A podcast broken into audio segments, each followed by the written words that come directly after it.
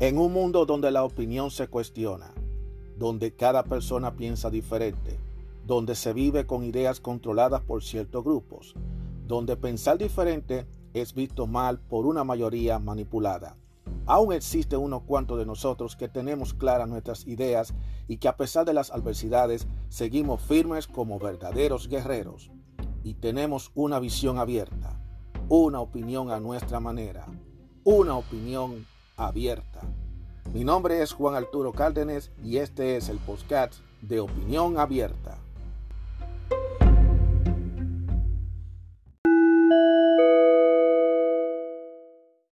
Hola, ¿cómo están todos ustedes? Mis guerreros y mis guerreras. Soy Juan Arturo Cárdenas y este es el podcast de Opinión Abierta. ¿Cómo están todos ustedes? Yo espero que estemos bien o estemos sobreviviendo. Y aunque, aunque no estemos tan bien, hay que estar bien, como debe ser, ¿verdad? Porque tampoco vamos a echarnos el mundo arriba, imagínate. Hay cosas que uno no tiene control en la vida, ¿qué uno va a hacer? ¿Verdad? Bueno, vamos a hacer otro episodio más sobre rueda. Esta sección en donde yo hago comentarios mientras estoy manejando. Y recuerden, yo tengo las manos en el volante, esto está libre de mano, o sea que yo no tengo el aparato en la mano, yo estoy manejando con el volante y con los ojos puestos en la carretera, pero es una forma de hablar. Estoy muy pendiente de lo que está pasando. El tráfico está un poquito fluido en estos momentos. Eh, está llovinando, como lloviendo, está oscureciendo. Bueno, no, todavía es muy temprano para oscurecer, pero como está nublado, se ve como si fuera de noche. Pero el tráfico hasta ahora está normalizado. Eso es bueno. Aunque uno siempre tiene que estar pendiente cuando está manejando, porque a veces donde está muy normal pasa siempre algo. Como le dije en otro en otros segmentos anteriores de, sobre ruedas, voy a hablar de temas que tienen que ver sobre la carretera, pero también voy a hacer comentarios sobre otras cosas, no necesariamente voy a hablar de, de lo que pasa en las carreteras. Y en esta ocasión yo quiero hacer un comentario con respecto a lo que está sucediendo en mi canal de YouTube con los contenidos que yo estoy poniendo y lo que está pasando con YouTube en general. Yo tengo eh, canal, canal de YouTube, como lo dije anteriormente, creo que por el episodio número 25 había dicho que tenía un canal de YouTube con el, nombre de Juan Cardenes. Y ese canal de YouTube está desde el 2006 como que dice, YouTube comenzó creo que a finales del 2004, a principios de 2005, y yo como que dice fui de los fundadores de YouTube, porque cuando esa época eh, YouTube era muy diferente a lo que hoy en día es. YouTube era muy diferente, el sistema era, era muy diferente. Y la idea que YouTube llevaba en ese entonces era muy diferente a lo que hoy en día YouTube es. Es todo un monstruo. La idea de YouTube es de uno poner video y compartirlo con todo el mundo. Es el eslogan principal de YouTube es broadcast yourself. Ese era el eslogan principal, pero ya en la actualidad ya no es exclusivamente de videos virales a nivel personal, sino también estamos viendo videos de, varias fuentes, ya sea de programas de televisión, ya sea de película, ya sea de música, videos musicales y todas esas cosas. Y o sea que ya YouTube ahora se ha convertido en una videoteca de referencia y de entretenimiento. Hay gente que se, ha, se han convertido en muy buenos eh, cibernautas en esa plataforma de YouTube.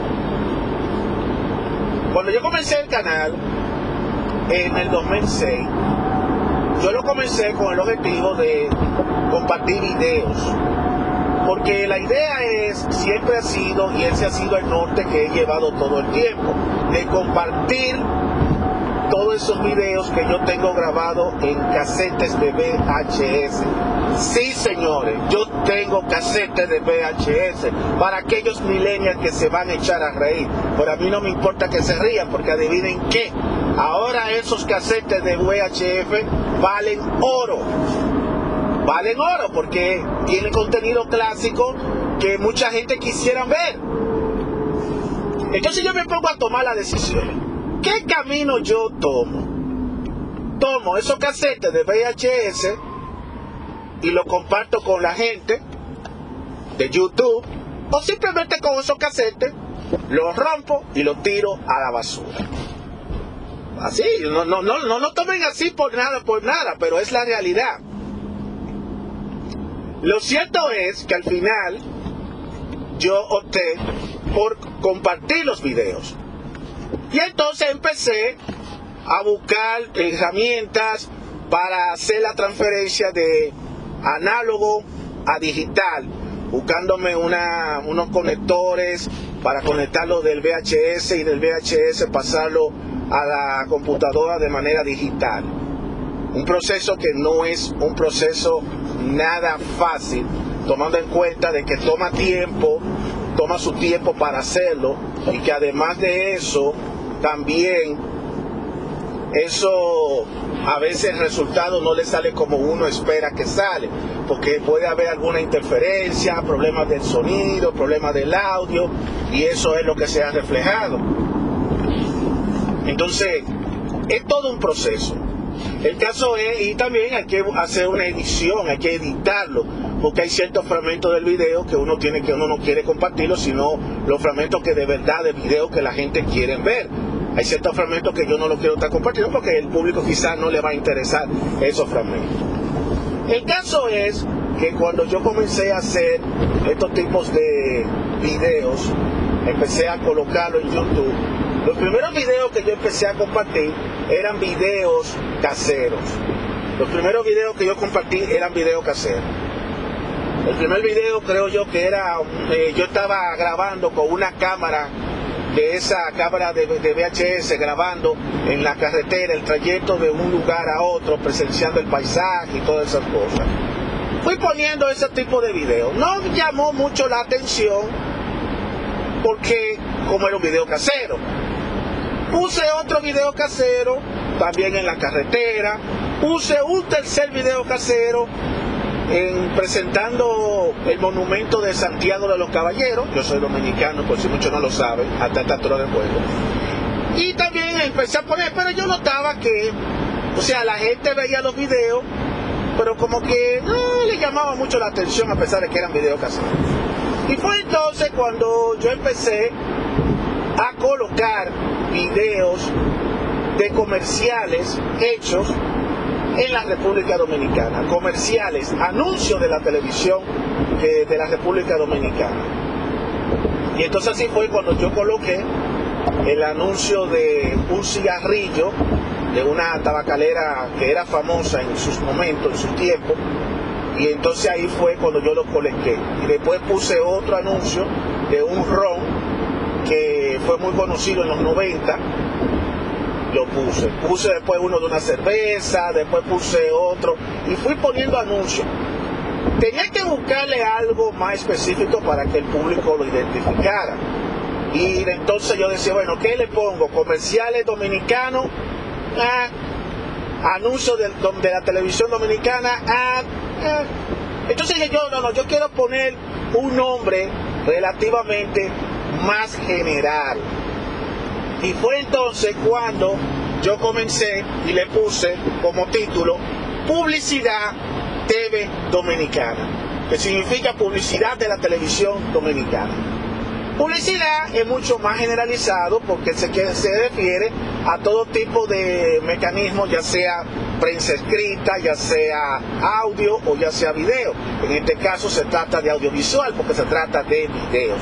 Y es entonces cuando yo coloqué, empecé a poner comerciales de la República Dominicana, todos esos anuncios que yo lo tenía grabado en el casete la suerte que eh, se grabó esos comerciales, porque usualmente cuando yo grababa en los casetes programas de, dominicanos, siempre cuando se iba a los comerciales yo omitía los comerciales. Y ahora me he dado cuenta que ahora esos comerciales valen oro.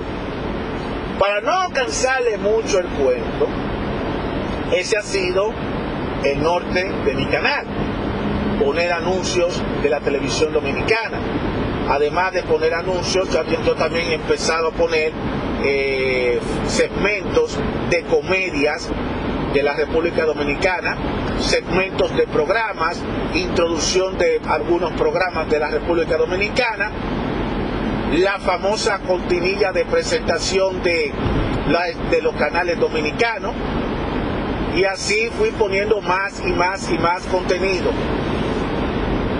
Y hoy en día todavía sigo manteniendo el canal y tengo una gran cantidad de suscriptores lo cual eh, desde aquí yo le doy las gracias a todos los suscriptores por eh, seguir mi canal y por encontrar mi canal y cada día aparece alguien descubriendo los contenidos de mi canal y hasta muchos me han escrito que le han salido las lágrimas, que le vuelve la nostalgia. Ese es el efecto y esa es la verdadera satisfacción que a mí me da cuando yo veo que yo compartir ese material con los demás y que los demás se sientan bien. Claro, aparecen algunos que critican, algunos que no les gusta el contenido, otros que ponen comentarios negativos o que simplemente le ponen que no me gusta. Eso siempre va a pasar. Uno no espera caerle bien a todo el mundo. Esa es la realidad.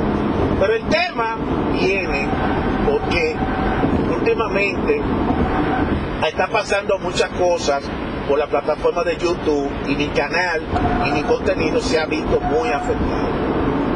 Una de las cosas que está pasando en mi canal es que hay varios usuarios de YouTube que se han dado la tarea de ver mis videos, colocar mis videos, eh, bajan los videos, porque no hay manera de tú bajar los videos, hay muchos programas que sirven para bajar los videos, y Conforme a eso, lo bajan, van a otra plataforma o en la misma plataforma de YouTube lo vuelven y lo suben. Lo resuben y resulta que cuando ellos lo resuben, tiene más vista que el, video que, el que yo puse hace, más, hace más varios años. Y eso a mí me choca. Porque ellos quieren hacerle ver a todo el mundo que de por sí esos videos son de ellos cuando en realidad no son de ellos. Es demasiado frustrante cuando tú tratas de trabajar por poner eso material, hacer el esfuerzo grande que yo hago y que otros compañeros que también están en esa misma línea están haciendo para que vengan unos carajos a coger y grabar videos para ellos ponerlo en sus respectivas páginas, para ellos darse, ganarse la fama a costilla de nosotros. Lamentablemente eso es incontrolable porque YouTube no tiene control de lo que se pone ahí. Eso es así. Además de, lidiar con eso, también tenemos que estar lidiando con que ahora los dueños de los medios de la República Dominicana, ahora después de tantos años, porque YouTube comenzó fue como el de 2005, y ahora fue que vinieron a darse cuenta que YouTube le puede generar ingresos y audiencia a los medios y a algunas personas que trabajan en lo mismo. Y entonces ellos se han dado la tarea de que como están viendo que nosotros estamos colocando videos en nuestros respectivos canales, pues entonces están empezando a criticarnos, a empezarnos a decir que nosotros no, no podemos estar pasando contenido que no son de ellos, porque ellos entienden que ellos son los dueños, los dueños de eso. ¿Y por dónde va todo esto? Aparte de todo eso, también tenemos que estar lidiando con que los derechos de autor se han dado la tarea de masacrar a uno también en los videos. A veces una cancioncita a veces una cancioncita de uno, tres o cuatro segundos ya te están reclamando derechos de autor. Lo cual esa vaina es lo más estúpido que yo he escuchado. Pero lo que más duele de todo eso es que ellos te ponen la advertencia, te dicen, tú no puedes monetizar el video. Sin embargo, ellos te ponen unos anuncios y esos anuncios, por cada persona que ve esos anuncios, el dinero le va a la persona que está demandando, a los dueños de, de la supuesta canción, a los supuestos dueños de la canción, son los que se benefician. En pocas palabras, ellos me dicen a mí, bueno, yo pongo la canción, pongo un, fragmento de la canción de Britney Spears, por ejemplo, y le parece que la disquera está reclamando el derecho autoral. Ellos dicen, ok, tú puedes seguir usándolo, tú puedes tener tu video, pero tú no puedes monetizar ese video. En pocas palabras, tú no puedes sacar dinero, tú no puedes lucrarte económicamente de ese video. Pero tú con tu video, lo que va a pasar es que va a pasar a tener anuncios y por esa publicidad que se pasan, los ingresos de esa publicidad va a pasar precisamente a la empresa que me puso los derechos de autor. ¿Qué le parece? ¿Cómo les va la cosa a ustedes?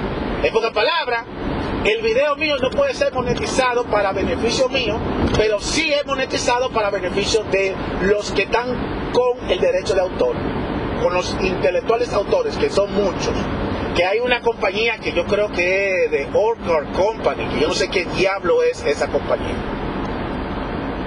Eso definitivamente es demasiado frustrante, es algo muy complicado y muchas veces yo he tenido, he estado casi a punto de tirar la toalla porque encima de uno está lidiando porque le roban el contenido, a la misma vez poniéndote control de qué es lo que tú tienes que poner en tu canal de YouTube, ya eso es el cormo. Es una lástima que YouTube haya caído donde haya caído y que no tenga control de lo que está pasando. Y estoy diciendo todo esto porque yo sé que mucha gente se pregunta, pero ¿qué pasa con tu canal? Tú vas a seguir poniendo contenido en el canal. Y a veces yo me descargo y lo dijo a la brava. Oye, es que la gente no ve el esfuerzo que uno tiene que hacer para conseguir esos videos. Y yo no monetizo mi video, no me interesa monetizarlo, porque la idea mía es de compartir. ¿Para que yo voy a monetizar el video? Si yo en realidad hubiera querido monetizar esos videos, automáticamente yo lo hubiera puesto, lo hubiera monetizado de una vez, en su momento, que pudo haberlo hecho. Pero como me he dado cuenta que eso es la monetización, no sé, no es como la gente piensa, pues por eso yo no voy a monetizarlo, porque no quiero que la gente tenga que estar viendo comerciales y que tenga que estar viendo cosas para ver mi contenido. Ahora últimamente YouTube le está poniendo anuncios a todos los anuncios, aunque no tenga derechos de autor o reclamo de derechos de autor. A cualquier video le está poniendo ahora anuncios. Y eso a la gente no le gusta, porque si una persona quiere ver un video de cualquier cosa, por ejemplo, yo le pongo un video de un anuncio, entonces tienen ellos que esperar dos videos para ellos entonces poder ver el, poder ver un video de, menos de un minuto, lo cual es lo más estúpido, lo más absurdo, y eso ha hecho que mucha gente se decepcione y entonces me venga a poner el pulgar de abajo, de que no le gusta, creyendo que soy yo, que soy el responsable de que aparezcan esos anuncios. Yo no soy responsable de esos anuncios. ¿Qué vamos nosotros a hacer con esta situación? Yo definitivamente no sé qué hacer. Yo creo que la cosa se está poniendo cada vez más difícil, cada vez más actualizar el canal se está poniendo cada vez más difícil. Yo quisiera compartirlo todo, pero también si me ponen restricciones, yo, no, yo tengo que acatar a las reglas, porque al final de cuentas ellos son los que tienen su restricción. Y eso de que me estén robando el contenido, yo he tenido que estar poniéndole watermark a mi video y eso watermark muchas veces lo que hacen es más que, eh, de proteger mi video, lo que hace es más bien degrada el video por completo, lo degrada. Pero lamentablemente, como hay gente que se ponen a estar eh, sacando provecho de los videos que uno coloca para yo ponerlo en otra plataforma, se van a Instagram, se van a Twitter, se van a otros a otro sitio a poner los videos para ellos ganar la fama y decir que fueron ellos que lo consiguieron. Aún con todo eso, mi canal está ahí. El canal está ahí y yo voy a seguir poniendo contenido en ese canal. Si por casualidad de la vida los medios dominicanos no quieren que yo ponga su contenido, pues yo con mucho gusto no lo voy a poner. Pero de que buscaré otro contenido que poner, lo voy a poner. Y como crea, te voy a decir una cosa, yo podrán cerrar, YouTube podrá cerrar todas las puertas, siempre va a haber puertas por otro lado. Por ahí está Patreon estoy considerando Patreon, estoy todavía considerando Patreon. Y si se, si se me da y se me resulta lo de Patreon, voy a poner contenido exclusivo, incluyendo postcat también, de opinión abierta, sin censura, ahí para que la gente me puedan pagar, para que me puedan pagar dinero, porque ya que, ya que a mí, ya que yo lo hago de gratis y me están poniendo todas las restricciones del mundo, imagínate ustedes qué será si yo lo pongo con Patreon. O sea que, ya que a mí me, si ponerlo de gratis, yo no quisiera caer en, en, Patreon porque yo tengo el seguro de que no todo el mundo va a estar dispuesto de pagar para poner, para que yo ponga contenido exclusivo. Pero sin embargo, lamentablemente, si las cosas se ponen cada vez más difíciles, pues no me va a quedar de otra que hacerlo. No quisiera tener lo que hacer. O sea que aquí lo que tienen que dar la voz de alarma son ustedes, los usuarios de YouTube. Eh, de no ponerse a estar consumiendo contenido de copia de otro. Yo honestamente, algunos videos que otros compañeros han colocado, yo lo mismo lo he resubido, pero lo he editado para que, y ahí donde está la diferencia, porque tú puedes usar el video mío, pero si tú por ejemplo lo editas y se ve que tú lo editaste o le arreglaste el audio, le arreglaste eh, lo que es la, imagen o lo que sea, pues entonces yo también te lo acepto. Dirá, ah, bueno, mira, cogió el video mío y me lo mejoró. Pero por lo menos esa mejora, esa edición que le hiciste, es lo que lo hace ya que fue un video que tú lo trataste. Ahora, de que tú me coges el video exactamente tal cual yo lo puse y me lo pongas en una página tuya de internet o de Instagram, entonces ahí ya eso es una falta de respeto. Y tenemos que respetarnos, señores. Nosotros no podemos estar en esta agonía de por Dios. Así no se puede. Eso no es así. Así que le digo a toda mi gente, eh, por cierto, este podcast también lo voy a enlazar con mi canal de YouTube para todos los que me están siguiendo por mi canal de YouTube para que entienda cuál ha sido mi posición con respecto a eso, cuál ha sido la posición mía con respecto a eso. La posición que yo mantengo sigue siendo la misma. Yo quiero compartir lo que yo tengo con todo el público. Yo no veo por qué haya que tener una cosa para mí, si yo lo puedo compartir para los demás. Y además yo me siento más satisfecho cuando yo veo que otros se sienten felices porque están compartiendo un pedazo de recuerdo de su vida. Porque la magia de YouTube no está en los videitos virales ni en esos videos originales. La magia de YouTube está en esos videos clásicos. Hay gente que me ha escrito, wow, me hiciste revivir mi infancia, me hiciste volver a, a recordar esos tiempos, me dio cosas. Y eso es algo que le emociona. Porque la idea es volver a capturar esas emociones que todos tuvimos cuando éramos niños, cuando fuimos adolescentes, cuando fuimos jóvenes y que vimos todos esos eh, programas de televisión, todos esos comerciales, todos esos videos, esa identificación del canal. Porque eso es lo que se está buscando, hacer una verdadera biblioteca. Y, yo le estoy haciendo sin fines de lucro. Pero si me están bloqueando, me están robando, por un lado robándome mi contenido para ponerlo en otra parte y no darme crédito, por un lado, y por el otro lado veo que me están poniendo restricciones, YouTube me está poniendo restricciones por otro lado, los medios no quieren que yo le que yo ponga contenido de ellos, pues entonces las cosas se están poniendo cada vez más difíciles. Entonces yo, es lo que yo digo. Yo tengo contenido ahí y tengo todavía que hacerte. Pero yo tengo las dos opciones. La primera opción es compartirlo con el público, la otra opción sería tirarlo a la basura. Entonces, no quisiera llegar a tener que usar la segunda opción, que es de tirar todo eso a la basura, porque entonces yo voy a tener lamentablemente que echar a la basura todos esos recuerdos, lamentablemente.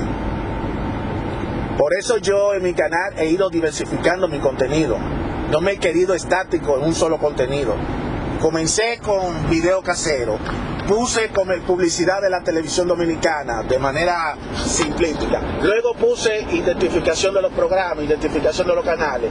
Luego vine a poner hasta animación en 3D, que mucha gente no le han hecho caso a esa animación 3D, pero eso es también es algo que yo he puesto ahí. Y también he puesto tanda de anuncios, o sea, poner los anuncios tal cual lo presenta cuando los, se van los, los programas a los comerciales. Y esa tanda de anuncios ha cogido un boom en los últimos, en los últimos años, porque a la gente le gusta, siente que están viendo el canal en esa época. Segmento de programas, segmento de noticias, segmento de, de programas, de comedia, hasta programas que gente quizás nunca sabía que existían esos programas, hasta los noticieros, las noticias de ese entonces. Yo estoy haciendo el trabajo y el, lo de otros compañeros también estamos haciendo el trabajo que debieron haber hecho todos los canales de televisión de República Dominicana cuando este boom de YouTube comenzó. Pero que ellos no se acordaron porque ellos simplemente no le prestaron la importancia a eso y ahora como ellos están viendo ellos están, de capa caída porque ya no tienen los mismos ratings ya no tienen la misma audiencia porque la gente no está viendo televisión en la República Dominicana la gente no está viendo televisión en República Dominicana vamos a decir la verdad la gente no está viendo la televisión en República Dominicana y más ahora lo que ha mantenido la televisión dominicana en estos años ha sido el gobierno. El gobierno es el que ha mantenido todos estos canales. Porque eh, dos o tres programitas que de los fines de semana, durante la semana, era lo que daban, era lo que daban, era lo que facturaba. Después el resto de la programación era puro enlatado y puro programa que nadie ve. Eso es la verdad. Y la cosa hay que decirla claramente.